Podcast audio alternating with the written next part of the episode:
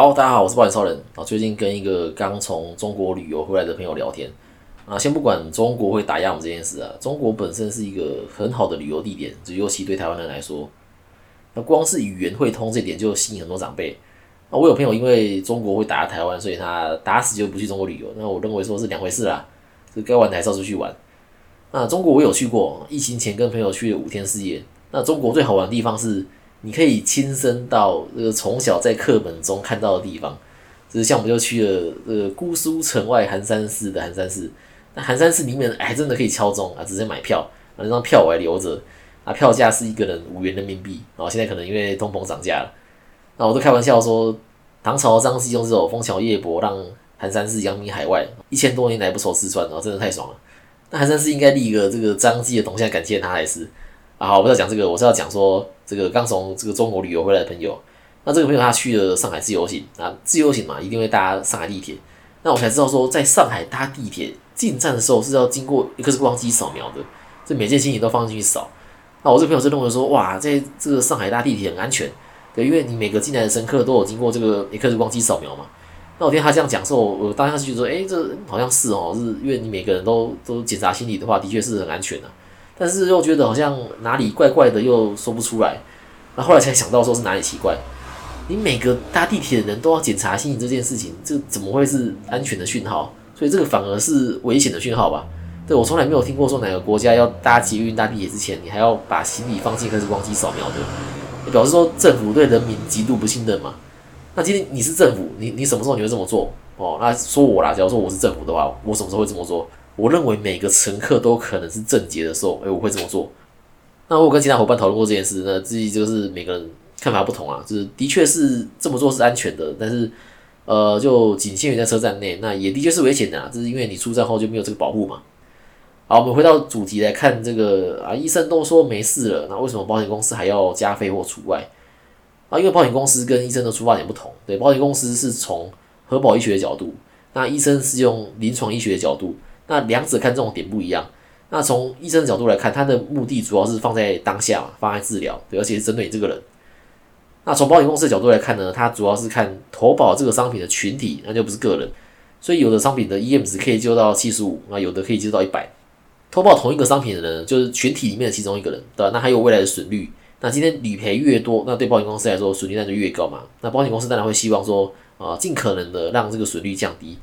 那这个就要透过核保的时候来确认被保险人的身体状况，然后来决定说要不要承保嘛啊。如果要，啊，是要正常承保，还是要加倍承保啊？还是要这个除外承保？那就看这个被保险的 EM 值到哪边决定。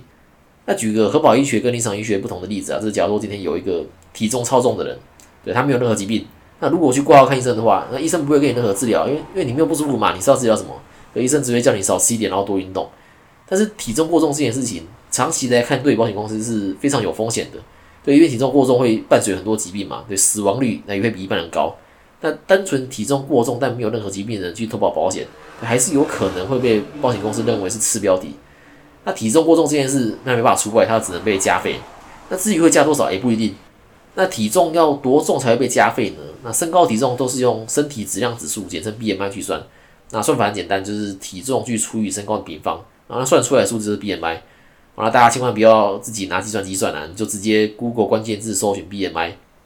早就有先进大德做好网站，你只要输入身高体重，它就帮你算好了。那出来这个数字呢，在十八点五到二十四之间呢，是正常的，对，没有太胖啊，也没有太瘦。哦，保险公司追在这种。那除了体重过重会被当次标以外，哎，体重过轻也是哦，因为你体重过轻会伴随其他疾病嘛，像是可能骨质疏松哦，然后免疫功能下降都有可能，所以太瘦的保险公司也不喜欢哦，还是有点肉哦，但是也不能太肉。那 BMI 大于二十四，小于二十七的话，哎，这算是过重。那二十七到三十的话，就算是轻度肥胖。那三十到三十五的话，这是中度肥胖。那超过三十五，完了就是这个最严重的重度肥胖。那么大家关心的问题应该是。保险公司能接受多少的 BMI 的客户？然后，那我这边以台湾人寿为例，我在年初的时候遇到一个客户是三十六岁的男生，身高一六七，体重八十五，那算起来的话，他 BMI 是三十点四，是属于中度肥胖。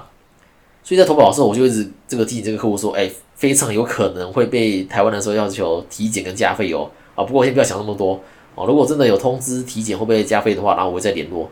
哎，结果呢，完全没有。哦，台湾的时候直接用标准体承保哦，连体检都没有，这个算是有吓到我。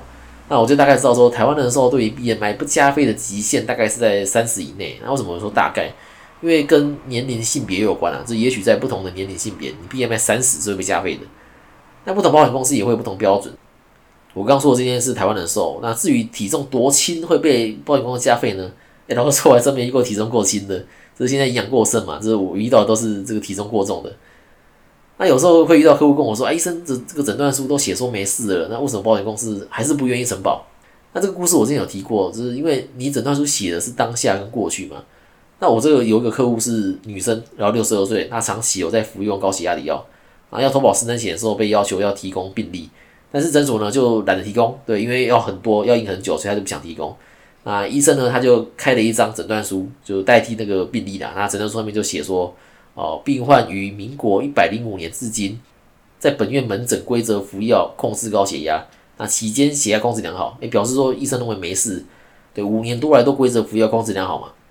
但是保险公司这边没有因为看到这张诊断书就同意承保，这还是坚持要看病历，因为保险公司想要知道是你这五年多来服药的剂量有没有改变，对，或者说有没有换药换成更强力的药。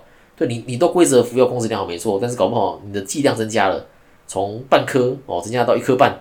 哦，可能到后来你又增加到两颗半，对，你要靠增加剂量才能稳定血压的话，那表示说你的病情在恶化嘛。虽然血压都很稳定，没错，但是你的剂量增加了，所以有时候就会发生说，哎，医生都说没事了，对，那保险公司还是这个不愿意承保事情发生，对，因为保险公司会用你的呃过去判断未来，那医生是要治疗你当下不舒服，所以两者的目的不一样，那就不能用说，哎，医生都说没事这点，然后要求保险公司承保。然后最后说一个我自己个人的经验啊，那这个无从考证啊，我也没有办法说我说的是不是对的，那就当做跟大家分享。大家都知道投保保险的时候，有时候会被保险公司抽到体检，那当然体检的费用是由保险公司负担。我有时候觉得这个抽虽然是随机的，但可能也加入了一点主观因素。我自己的观察，如果把保额一次做满的话，那有可能会增加被抽到的几率。诶，但是还是强调，这是我自己的经验，这是没办法验证。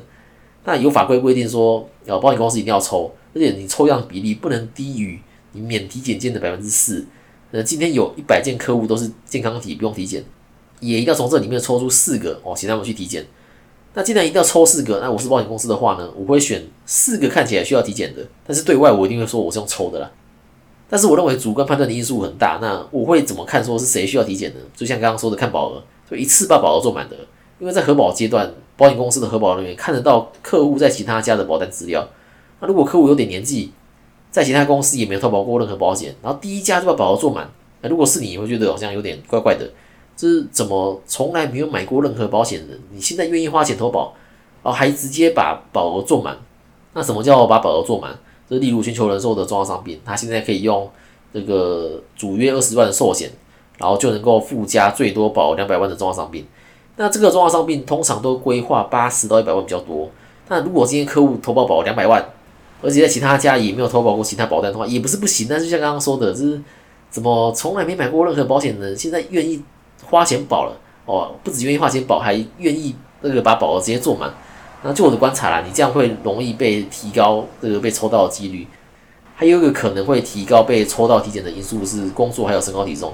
那我先说，我没有看不起任何工作啊，就是每个工作都一定会有一个刻板印象。就例如大家听到保险业务这个工作的刻板印象是什么？就是大家可能想到说，呃，很烦，对不对？然后平常都没联络，呃，一打来就讲保险。然后男生呢，可能都是穿西装啊，女生穿套装之类的。OK，那大家如果想到砂石车司机这个工作，诶，会讲什么？对，我我会想到说这个待遇不错嘛，那那可能通常会抽烟，那身材的话大概会有点微胖。所以今天投保的时候，工作内容我写砂石车司机。诶，但是 BMI 算起来却是体重过轻，应该也会觉得怪怪的吧？就是大家有看过这个瘦皮或开砂石车吗？啊，比较少啦，不是说没有，只是会跟普遍的印象不符合啦。那这样的情况也有可能会呃比较容易被保险公司抽到体检啊。那这些都是我自己的观察啦。你去保险公司说，诶，为什么是抽到我体检？他也就跟你说啊，这个是这个电脑随机选的。那这真的这么巧吗？这每次都刚好选到这些？对，那真的都没有这个人为的主观因素在里面嘛？我认为是多少有一点，但是保险公司他也不能说这，因为因为说了就不符合公平待客原则嘛。OK，那今天先到这边，那记得下面帮我五星加评论，那保险相关问题可以到小金跟我讨论，拜拜。